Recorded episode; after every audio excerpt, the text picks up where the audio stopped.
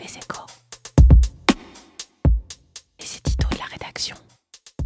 C'est une bonne piqûre de rappel. L'incident, somme toute classique, survenu dans l'essai clinique mené par AstraZeneca sur son vaccin contre le Covid-19, a jeté un froid ce mercredi quand la Terre entière rêve d'un remède miracle et rapide. Cela vient rappeler que toute course au vaccin est semée d'embûches. Et si l'ampleur des moyens mondiaux mis en œuvre suscite de l'espoir, rien n'est acquis sur l'efficacité future des traitements, ni sur les délais. Il va donc falloir continuer pendant des mois à faire sans vaccin. Dans cette période d'incertitude, le risque est grand de voir à nouveau se multiplier les polémiques scientifiques, après celles sur l'utilité des masques ou l'hydroxychloroquine. Des polémiques qui seront alimentées cette fois par les États eux-mêmes. Vladimir Poutine a donné le ton en faisant du projet de vaccin russe une arme politique. Donald Trump le suit de près, il met une forte pression sur les autorités sanitaires pour qu'un traitement soit validé avant l'élection présidentielle, au risque de promouvoir des vaccins à l'efficacité limitée. Fait rare, les patrons de neuf groupes pharmaceutiques viennent de mettre en garde contre toute autorisation précipitée aux États-Unis. Tout cela ne va pas renforcer la confiance des populations dans la vaccination. L'évolution est inquiétante outre-Atlantique, mais aussi en France. Les dernières enquêtes d'opinion montrent que les Français seraient parmi les plus réticents au monde à se faire vacciner contre le Covid-19. Un comble dans un pays historiquement en pointe sur cette question. Convaincre la population de se faire vacciner ne sera pas simple. Dans un premier temps, les personnes à risque seront prioritaires comme les personnels de santé ou les personnes malades. Mais même parmi ces populations, la défiance est réelle. En témoigne le faible taux de vaccination contre la grippe chaque année des personnels soignants dans les hôpitaux ou dans les EHPAD. La campagne de vaccination qui s'ouvre contre la grippe va ainsi servir de test, alors que l'État a commandé davantage de doses avec pour objectif de limiter la pression sur les hôpitaux. Toutes les initiatives facilitant ces campagnes, comme la vaccination par les pharmaciens, seront dès lors les bienvenues.